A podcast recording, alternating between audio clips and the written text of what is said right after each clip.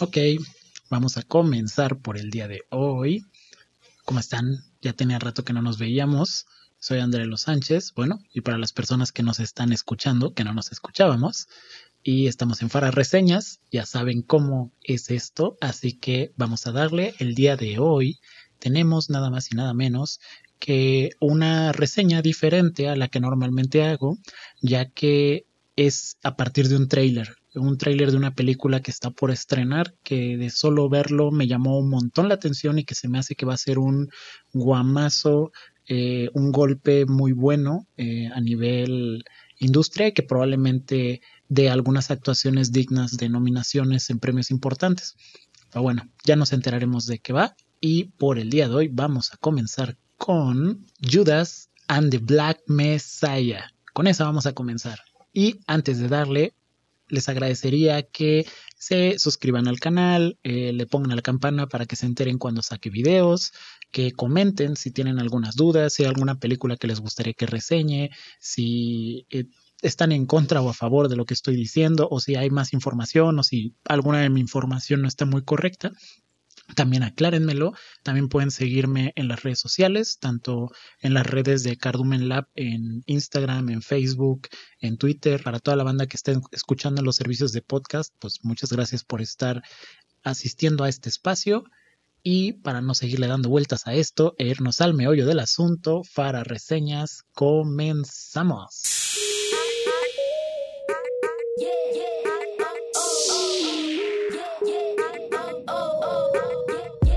Judas and Black Messiah, ¿qué es lo que hizo que dijera, ¿por qué voy a reseñar un trailer? ¿Qué te pasa? Eres de esa gente que ahora va a hacer un análisis de acerca de cómo el trailer te cambia la vida porque se reveló que en el último segundo salía el cameo de... No, no es por eso. Siempre hay ruidos de fondo, ya nunca sé si van a salir o no. Ahorita tengo un ruido de un señor vendiendo tamales. Eh, pero no, lo que pasa es de que este trailer eh, me evocó muchas cosas, algunos temas que no conocía muy bien y otros que sí, o que al menos me llaman la atención, entonces de solo verlo dije, tengo que hablar de esta película. Y más porque está relativamente cerca de estrenar, así que vale, vale mucho la pena. Judas and the Black Messiah, de hecho, estrena, ya estoy ojeando sin avisar que estamos usando la libreta, libreta ya era hora que apareciera, ¿no? Eh, vamos a ver. Estrena el primero de febrero en el Festival de Sundance, porque pues, las películas primero tienen que ver si se llevan un festival o aprovechan para tener más distribución. Y el 12 de febrero ya está en HBO Max y en cines.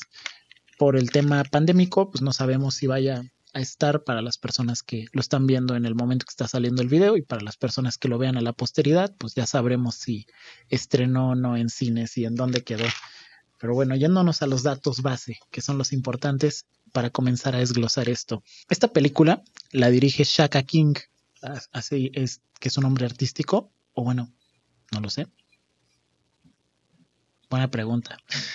Esta película la dirige y escribe Shaka King. Eh, Shaka King antes había sido un director de algunas comedias con tintes también un poco sociales o, tal vez más levesonas, pero con elementos que, tocaban eh, aristas de la sociedad, que era por ejemplo Newlyweds, que al parecer tengo entendido tiene que ver con, con, una persona que tiene que decidir entre su nueva relación eh, amorosa o, de, o la droga. bueno, en este caso más que droga, la, la weed. Otra que se llama Mulligans. Eh, y en series ha dirigido algunos episodios de series, una que se llama High Maintenance, otra que se llama People of Earth y una que se llama Shrill. Y tiene un corto del cual les voy a dejar un link que está buenísimo, que se llama Laser Season. Está bastante, bastante bueno, bastante divertido y es de acceso gratuito. Y bueno, la película la escribe Shaga King, la coescribe Will Bergan, que es guionista, que ya lleva algunas pelis ahí en su haber también. Y la historia la trabajan justamente entre King, entre Will, y también se agregan eh, los hermanos Lucas, que son Kenny y Kit Lucas. Entre todos genera una historia muy interesante que llegó Shaka King y fue a pichársela nada más y nada menos que a Ryan Coogler, que es el director de Creed y de Black Panther, entre otras cosas, para que lo ubiquen, hablando de las más mainstream. Y resulta que le encantó por el tipo de acercamiento que quería hacer. Eh, ¿De qué va esta película? Me voy a adelantar un poquito. Esta película tiene que ver mucho, o bueno, no tiene que ver mucho, tiene que ver acerca del asesinato de Fred Hampton por medio del FBI utilizando a William O'Neill para ello. Eh, Fred Hampton era uno de los voceros más importantes del Black Panther Party en Estados Unidos y pues el FBI lo que buscaba era pues no tener personas que estuvieran organizadas para exigir sus derechos, así que lo mandaron a matar. Ahora regresando, ¿quién protagoniza? Protagoniza Daniel Kaluuya, que ya trae una racha buenísima de actuaciones, eh, como Queen and Slim, que es una peli que quiero reseñar desde cuando, a ver si ya en un par de semanas tenemos la reseña de ella. Get Out y Black Panther, hablando de lo mainstream, ha hecho otras cosas, estuvo incluso en la serie británica de Skins, porque él es un actor de, de por allá. Es, y, y, pues ha ido cosechando éxitos y se está cada vez fogueando más y más y más y, eso está muy interesante a ver qué, qué, le depara aquí, ¿no? En este caso Daniel la hace como el papel de Fred, que es el vocero del Black Panther Party, y la Kid Stanfield, que es otro actor que me encanta mucho su forma de, trabajar, ha estado en Selma, ha estado en Uncut Gems, estuvo en Knives Out, estuvo en Sorry to Bother You, que es una peli que también me gusta mucho, que más adelante le haremos reseña hay muchas reseñas pendientes. Y él, él hace justamente de William O'Neill, que es la persona que se infiltra al Black Panther Party y, lo, y, busca matar a, al personaje de Daniel, ¿no? Y también tenemos a Jesse Plemons, que para las personas que están viendo la pantalla es un chico que está escondido aquí arriba. Eh, aquí arriba. Esta persona me estoy moviendo, esta persona. De todas maneras, para los que no están viendo, Jesse Plemons es, si vieron alguna vez Breaking Bad o vieron El Camino, es alguien el que la hacía de Todd, que es la persona, spoiler alert, que tiene secuestrado a, a Jesse. Y también actuó en Vice, actuó en The Irishman, o sea, trae una racha muy, muy interesante de actuaciones, las cuales están llevándolo a, lugares inesperados. Me voy a mover un poco a, a mi derecha para que quepa y se pueda ver la pantalla en esa parte. También actúa Dominic Fishback, que veo que ha estado en el Project Power, una película donde, de, de Jamie Foxx, es, que está en Netflix. También Ashton Sanders, que estuvo en Moonlight. También está Martin Sheen, como ya les había dicho, produce Ryan Coogler. La fotografía Sean Bobbitt, que ha hecho una cantidad de películas gigantescas, entre ellas 12 años de esclavo y la de Widows y la música la trabaja Mark Isham y Craig Harris, que ambos son jazzistas. Mark Isham tiene un haber en películas y en soundtracks desde hace muchos, muchos años, entonces me hace que se unieron para generar un soundtrack muy particular para esta película. Y como les decía, esta peli, repitiendo, va acerca del asesinato de Fred Hampton, que es este Daniel, eh, Daniel Kaluuya. El FBI lo manda a matar, utiliza a William O'Neill para ello. Eh, resulta que Fred era el encargado del Black Panther Party en Illinois y era el subjefe o el, o el vocero, aparte, muy importante a nivel nacional del Black Panther Party. Eh, también en la vida real, tanto en la vida real como, digo, no ha salido la película, pero las cosas que hizo fue, creó una, una cosa que se llamaba la coalición arcoíris, en las que buscaba junto con otros grupos de activismo combatir la corrupción, la pobreza, la brutalidad policial, eh, obtener un sistema de viviendas en mejor estado donde las personas no tuvieran que estar amontonadas o viviendo en, en barrios o zonas peligrosas, eh, desarrollaron proyectos también como el Black Panther Party de, de de apoyo, de, de, ayuda si tenías este, alguna adicción a las drogas. Pues estaban haciendo cosas muy interesantes y que eso me lleva un poco a hablar acerca del Black Panther Party. Eh, primero se llamaban el Partido de las Panteras Negras para la self-defense, ¿no? Que era para la defensa personal. Y todo surgió, pues así como están surgiendo en algunos lugares, por ejemplo acá en México, las autodefensas. Cuando el Estado no te da un lugar de seguridad en los entornos cotidianos, pues la gente tiene que salir y protegerse a sí misma, porque nadie más lo va a hacer. Desgraciadamente, pues seguimos viviendo en un sistema racista en todo el mundo y Estados Unidos tiene una tradición muy muy densa, comenzando con sus con varios de sus expresidentes al principio de la formación de su país, que pues desde que eran dueños de esclavos y esclavas hasta el hecho de que hay un sistema que maneja, ¿no? Una segregación horrible y hay una violencia brutal policíaca. Y entonces, pues la gente inició a decir, ¿sabes qué? A mí no me funciona esto, yo tengo que protegerme, así que voy a iniciar a capacitar a mi gente porque me estoy dando cuenta que me la estás jugando mal. Me estoy dando cuenta porque esto, esto se funda en, los en el año 66, el Black Panther Party, por Bob Seal, Bobby Seal y Huey P. Newton. Se, se funda por estudiantes universitarios y es muy curioso porque en los 60 si hacemos un poco de recordatorio o, si hay personas más jóvenes como pues en, mi caso incluso si nos ponemos a googlear un rato nos encontramos que en los años 60 hubieron movimientos muy fuertes acerca de derechos civiles, de búsqueda de derechos civiles. Y también lo que es muy duro y muy fuerte de saber es de que en esas épocas también muchos de esos movimientos se extinguieron de mano, de la mano de la brutalidad ejercida por el, el Estado hacia las personas que estaban desarrollándolo. Entonces, hubieron personas peleando por sus derechos en los años 60 y llegó el Estado y dijo, ¿sabes qué? No me gusta que quieras derechos, te voy a censurar, te voy a matar, te voy a castigar o te voy a atacar. Es muy peligroso y es muy denso y desgraciadamente sigue pasando aunque siento que en esas épocas había como una afluencia muy ruda y muy interesante de romper el sistema y se estaba sumando cada vez más y más gente. Y por eso no les gustaba el Black Panther Party al gobierno. ¿Por qué? porque se iniciaron a organizar de forma muy buena. Comenzaron enseñando defensa personal, eh, generaron en el 67, se fundan en el 66. En el 67 sacan como un decálogo que son como estos 10 puntos sobre los que van a regir la vida y dentro de ellos era así como vamos a irnos contra la brutalidad policial, vamos a romper la injusticia, vamos a mejorar nuestro sistema educativo, vamos a vivir en condiciones de igualdad.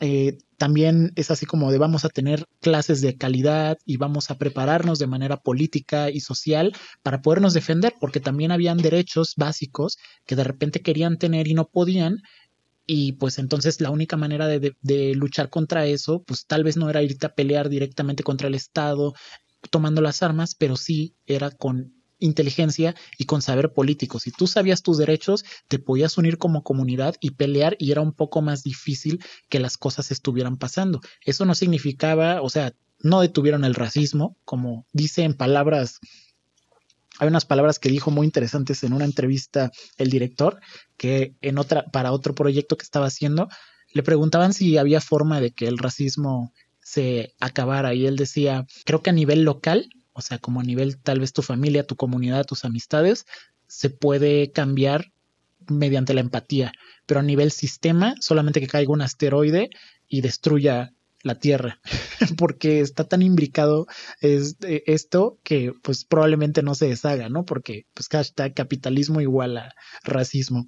Entonces, bueno, regresando, resulta de que en el 68 ya estaban, según lo que he estado investigando, ya estaban en más de 20 ciudades importantes.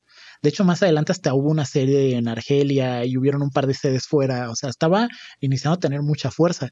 Y se comenzaron a aliar con otras organizaciones y comenzaron a tener hasta sus propios medios. Crearon un periódico eh, en donde comenzaban a trabajar sus cosas. A ver, para las personas que están viendo, déjenme pongo el periódico. Ahí está el periódico. Entonces, que resulta de que iniciaron a organizarse de esta manera. Entonces, ¿qué sucedió? Eh, Edgar Hoover, que era el presidente, bueno, no el presidente, pero pues casi, era el director del FBI en ese entonces, y no solo Edgar Hoover, o sea, había todo un sistema detrás, pero dijeron, y hasta en entrevista sale así de, oigan, pues ustedes qué opinan del Black Panther Party, ¿no? Porque aparte, no solo era esto, sino que decían, ¿saben qué? Vamos a iniciar a monitorear las actividades que hace la policía. Y para monitorear a la policía, que son servidores públicos, vamos a ir armados.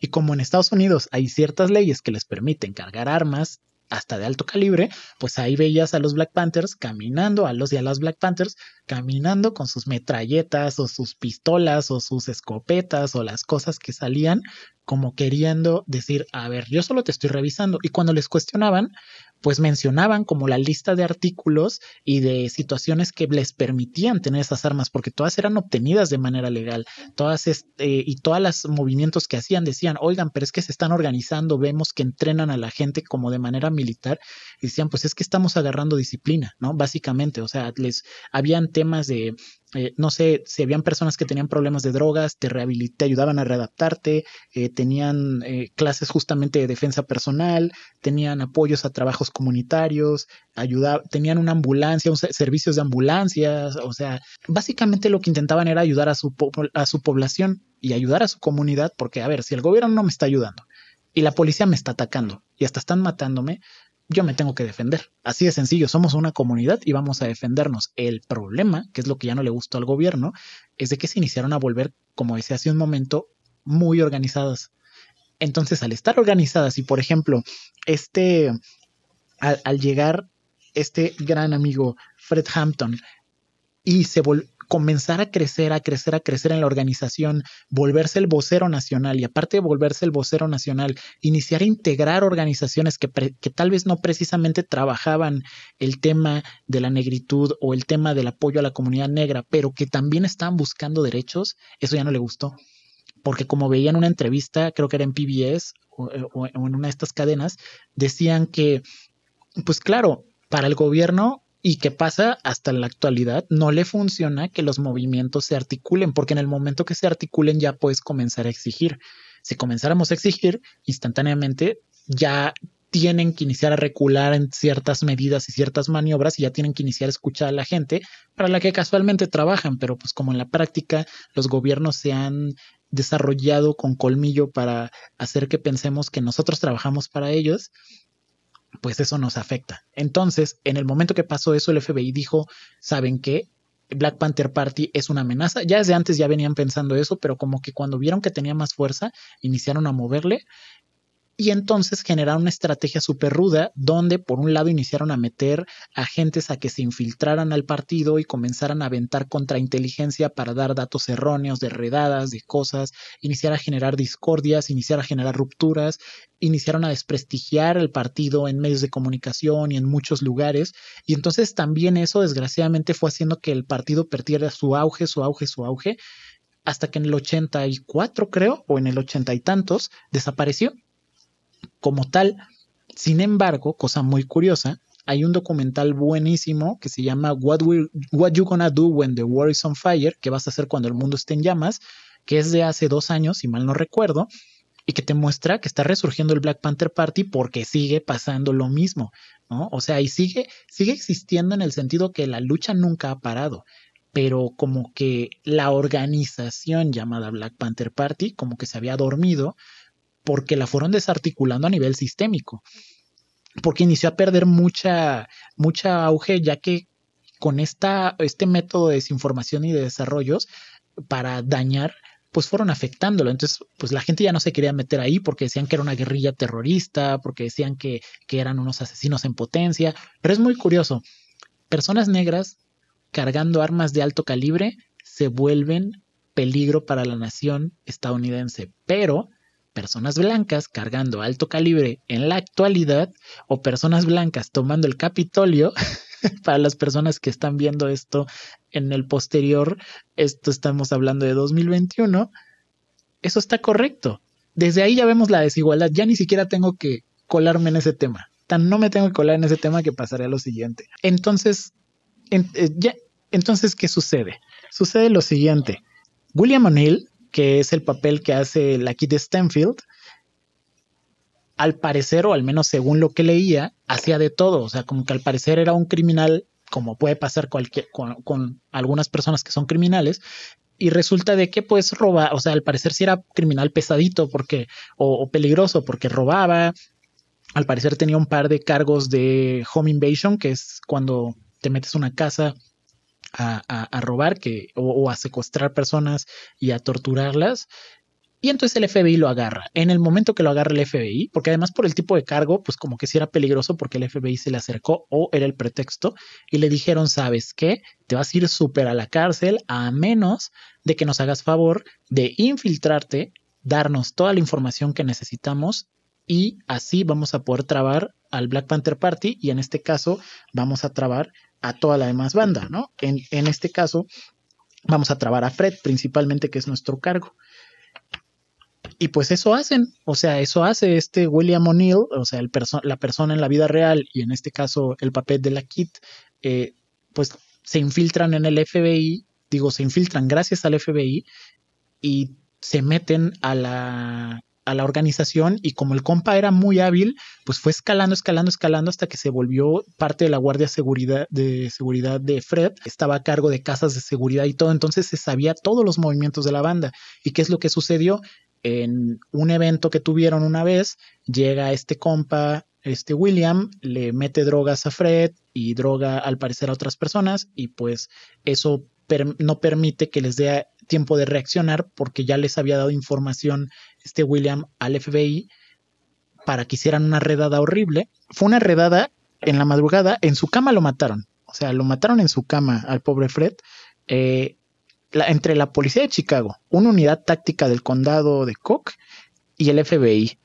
Y ya luego eh, hasta se hizo como un tipo de juicio eh, que es para para establecer jurisprudencia, que la jurisprudencia son los elementos cuando tú haces algún acto que tenga legalidad o entre comillas ilegalidad, si a nivel judicial o legal, valga la redundancia, dicen, ¿sabes qué? Esto es válido para, para decir que está bien o es válido para decir que está mal o es válido para meterte a la cárcel o para que salgas libre, ya queda un precedente. Entonces el establecimiento de los precedentes es jurisprudencia eso aplica en todo el mundo y hasta a veces aplica a nivel internacional. Si estoy diciendo algo mal del término, corríjanme en los comentarios o agreguen más información.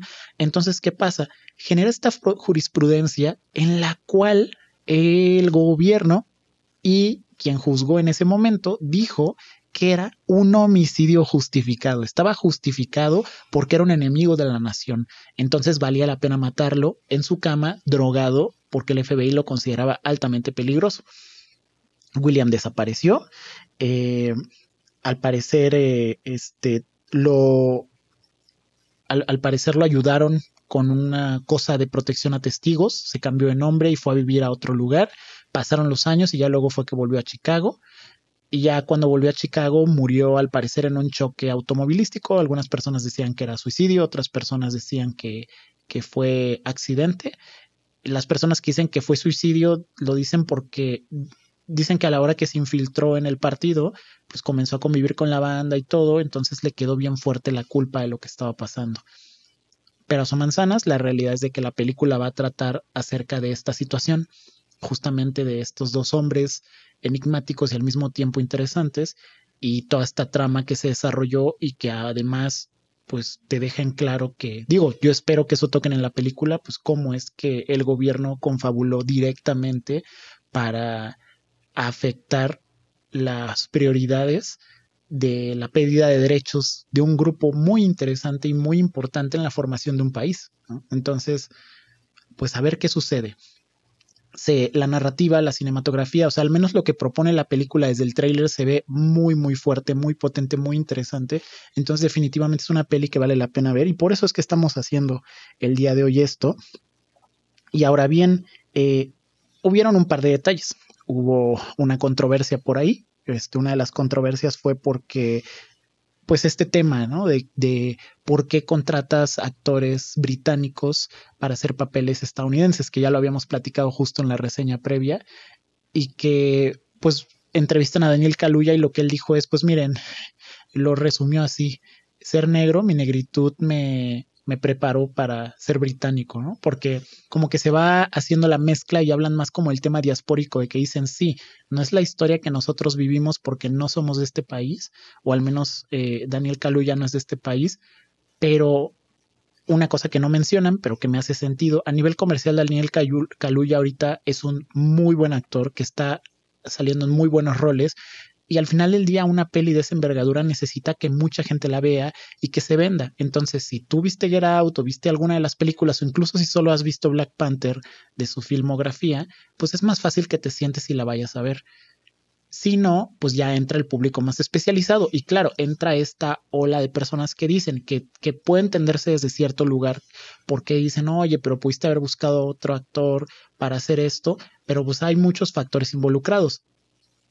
Públicamente no dicen lo del tema comercial, pero yo estoy súper seguro que también tiene que ver con eso. O sea, tienes que elegir un muy buen actor, que aparte que sea muy buen actor, pues te ayude a vender la película, porque no se hizo gratis y se necesita recuperar de alguna forma lo que se está haciendo y eso va a ayudar a que se hagan más películas de este nivel y, mejores, cosa que es muy emocionante.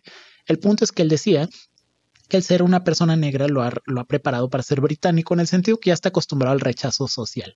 Entonces, ya de que le digan, oye, es que eres británico, dice, híjole, pues qué más es nuevo, ¿no? O sea, ¿qué, más brilla bajo el sol? Eh, entonces, eso es por un lado. Por el otro, eh, no significa que no haya sido una situación interesante, porque, como dato, la familia de Fred estuvo presente en el trabajo, tanto en el set prácticamente toda la película. y eso es una cosa muy interesante porque muchas de estas pelis biográficas muchas veces pasan que no están aprobadas por las familias porque dicen, oye, rompiste la memoria de tal, o hasta hay puntos de vista distintos, o a veces hasta acuerdos económicos en este caso fue, no, vamos a invitar a la familia para que esta familia nos dé el visto bueno. Y pues justamente por ahí veía una entrevista de Ryan Coogler, el productor, que decía que pues no para todo el mundo es fácil lidiar con la presencia de familias más en películas como estas, pero que Shaka, el director, la logró hacer muy bien. Cosa que está interesante. Y hay personas que se podrían preguntar, pero ¿cómo es que no se lidia muy bien con el tema de las familias? Pues bueno, a veces cuando tienes personas ajenas a la producción directa en el set, eh, puede ser que inicien a, opinar desde su propia versión, puede ser para bien o para mal, o puede ser que estén en lo correcto, pero no tienen las herramientas o las capacidades para poderlo trasladar al lenguaje cinematográfico. Entonces, para traducirlo de otra forma, es como hay personas que piden de repente algo en diseño gráfico y dicen es que yo quiero un logo muy bonito, pero tal vez para una persona bonito son colores fosforescentes y para otra persona lo bonito son colores metálicos y para otra persona son colores ocre o colores pastel. Entonces, si la persona que te está haciendo el diseño te la hace en colores pastel y la otra persona lo ve y le gustan los colores fosforescentes, va a decir, sabes que a mí no me gusta porque no está así. Pero tal vez el concepto para el cual estabas haciendo ese diseño era necesario usar colores pastel por alguna razón. Entonces ahí es donde se hace el tema, ¿no? O sea, como que puede pasar que a veces la aparición de familiares, en vez de ayudar, pueda volverse problemática y no por el tema de que, que la familia esté ahí sea problemática, sino porque al final del día, pues hay ciertas concesiones que tienes que hacer para que esto tenga un discurso cinematográfico más llegador, ¿no? Tal vez le puedes aumentar un pelín o, o, rebajar un pelín a ciertas cosas para que apele mejor al público. Lo que le da mucha fuerza a esta película es de que sí estuvo la familia, está aprobado por la familia y cerraron con una frase de oro que dicen y es fecha que nos siguen hablando, que eso también está interesante porque hay familias que se involucran y de repente ya no quieren saber nada de la producción porque quedaron peleadas por tal vez este tipo de diferencias. Entonces viene apoyada por todos lados. Para las personas que están viendo ahorita el video, Acá tenemos una imagen donde están los Black Panthers parados con sus metralletas, bueno, en este caso con escopetas, y obviamente eso no le gusta al poder. Eh, para las personas que estén viendo esto en 2021, híjole, ¿cuántas imágenes no se han visto de estas cosas con personas blancas y no pasa nada? ¿no? Digo, ya sé que ya lo había dicho, pero es necesario mencionarlo. Y eh, lo, que, lo que decía Shaka también, o sea, bueno, Ryan Coogler dice que le encantó el proceso del pitch que le mandaron porque aparte que es una historia muy importante, que por ejemplo gente como yo no conocía, es... Eh, pues también le gustó la forma en la que está abordada, porque habla de estas personas que inician a tener como idas y venidas y hay una traición dentro del partido y cómo se mueve esto, o sea, cómo, le duele a una comunidad una traición. O sea, como que al parecer tiene también que ver con esto. Y desde el tráiler mismo te están mostrando de que el personaje de la Kid, este William, les dice, oye, pero ellos no son criminales. Pero pues el FBI lo tiene trabadísimo, entonces pues no le queda de otra, al parecer ya descubriremos muy bien cómo, qué, qué sucede en la película. También decía Shaka que le hubiera gustado tener más papeles femeninos de fuerza. Yo no sé, porque ahí son cosas que tal vez no conozco a la perfección. Si alguien conoce, pues igual cuéntenos. Eh, si habían más mujeres protagónicas en esa historia particular de estos dos personajes. Sin embargo, decía Shaka que tienen a dos mujeres muy importantes en, roles importantes en la película, pero que al parecer tal vez le hubiera gustado mejorar los roles eh, femeninos aún más, pulirlos más. No sé si no los pudieron pulir por una cuestión de adaptación, no sé si no los pudieron pulir por una cuestión de fidelidad a la historia, porque también habían muchas mujeres en el Black Panther Party y eran muy importantes. Sin embargo, no sé si en esta historia en particular no lo fueron hasta de voz de las familias o si a veces pasa como también ha pasado a lo largo de la historia. También podría haber un sesgo tal vez de machismo o de elementos donde de repente solo sabemos de los hombres que hicieron tal cosa, pero no sabemos de las mujeres que estuvieron ahí. No lo sé, la verdad es que eso lo desconozco, pero la aclaración que hace Shaka es muy interesante y creo que también responde a varias cosas. Por un lado, responde a de que están haciendo una película interesante, pero yo creo también de que se están intentando blindar ante ciertas personas que a veces pueden tener un radicalismo o una búsqueda de ciertos elementos en las redes y que les digan de repente, ay, no puede ser que solo protagonizan estos dos compas, ¿no? O sea, deberían de protagonizar más personas, que sí protagonizan más. O sea, por ahí hay una imagen donde protagonizan más personas, pero pero pues yo creo que también se están blindando por todos lados, ¿no? Porque también lo que es una realidad, que lo platicaba justo en la película de Harriet, por ejemplo, es de que para los quien no, ha visto esta reseña, se las dejo ahorita aquí. Y resulta que hay gente que a la hora que ve este tipo de producciones, de repente siguen exigiendo más y más y más, y que es bueno exigir mayor calidad, y que es bueno exigir más diversidad, y que es bueno exigir nuevos contenidos, porque pues el chiste es eso, ¿no? Ya estamos hartos de ver la misma peli 400 veces, mejor que nos hagan diferentes. Pero lo fuerte es de que a veces estas exigencias muy difíciles o rudas vienen justamente para las personas que las están haciendo desde los colectivos nuevos o desde otras visiones y no van hacia el mainstream. Hace poco justo veía como anotación un documental acerca de las primeras ocho películas de Quentin Tarantino y creo que justamente lo decía Samuel L. Jackson, porque criticaban a Tarantino por haber puesto tantas veces la palabra negro, o bueno, en este caso era el nigger, en, en su película de, de Django. Pero decían tanto Jamie Foxx como Samuel L. Jackson así de, a ver, esto nunca fue eh, derogatorio, o sea, nunca fue como buscando amolar a la banda o hablar mal de ella o usar un término derogatorio, era, era como tenía que funcionar la película, pero aquí la gente inició a hacer ruido porque estamos viendo una película que habla de reivindicación, donde hay balaceras y donde agarra y tenemos a una persona negra que se va cabalgando al horizonte después de haberle partido el queso a una persona blanca esclavista, ¿no? Y hacerla estallar en mil pedazos. Como no hay películas que den ese tipo de reivindicación, llamémosle en la ficción o no hay muchas películas que hagan eso todavía, apenas están como surgiendo, ahí no gusta.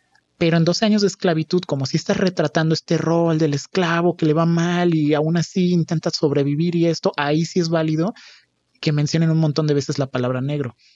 Bueno, en este caso el nigger, ¿no? Porque pues, obviamente hay una connotación completamente distinta entre esa palabra.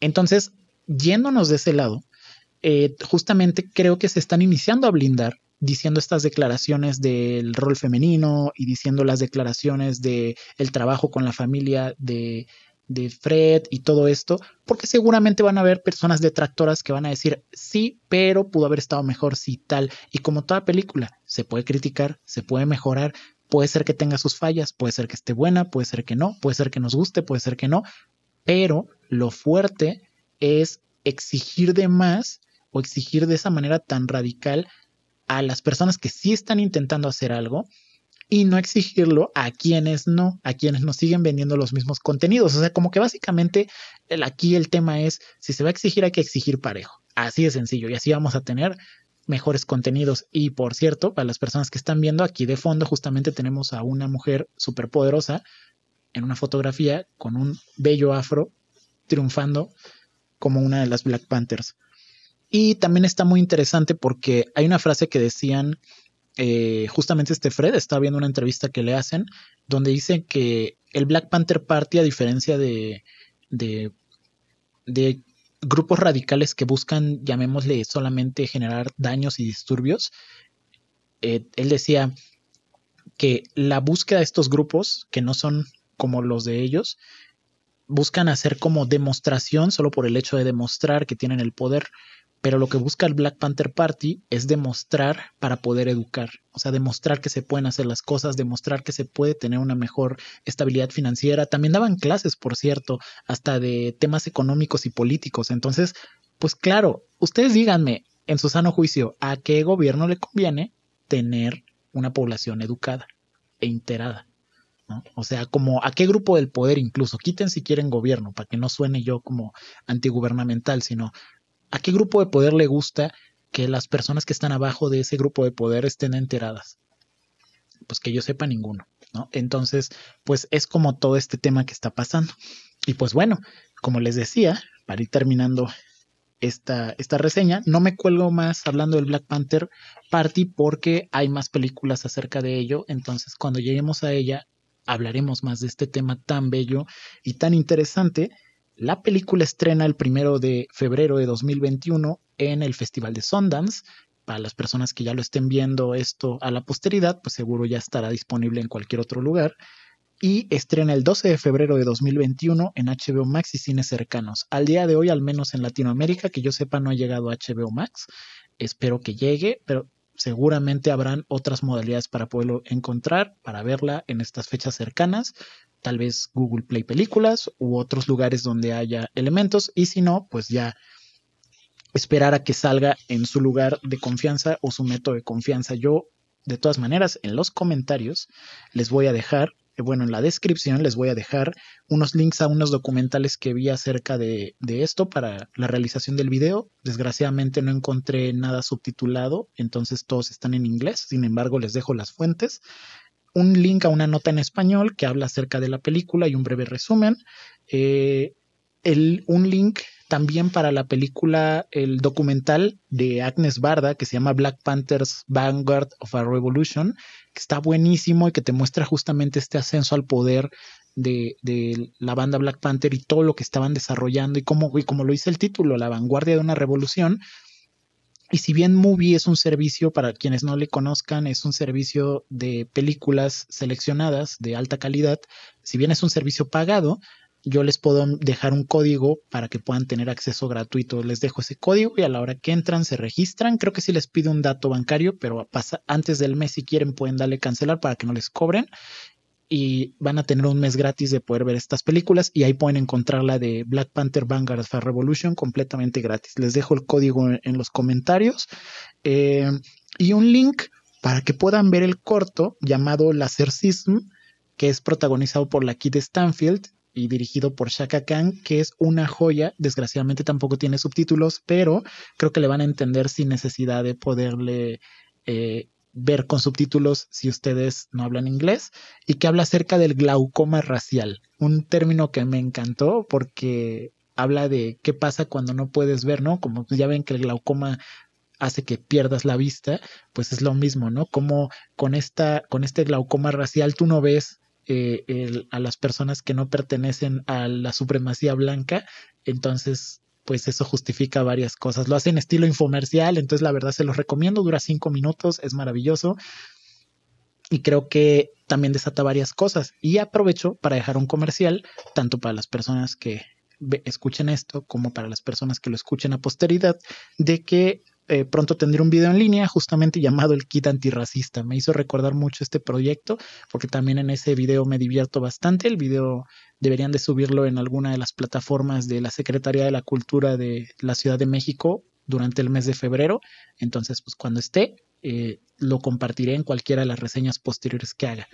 Y pues bueno, eh, esto se fue de volada, así que pues muchas gracias por escuchar una vez más. Para la gente que nos está viendo, muchas gracias por vernos. Ahorita en febrero van a salir más reseñas más seguido porque es el Black History Month en Estados Unidos, así que vamos a reseñar si se puede cuatro peliculitas, una por semana para tener bastante que escuchar, que ver y recomendar. Recuerden que soy André Los Sánchez y esto fue para reseñas. Cuídense mucho. Chao.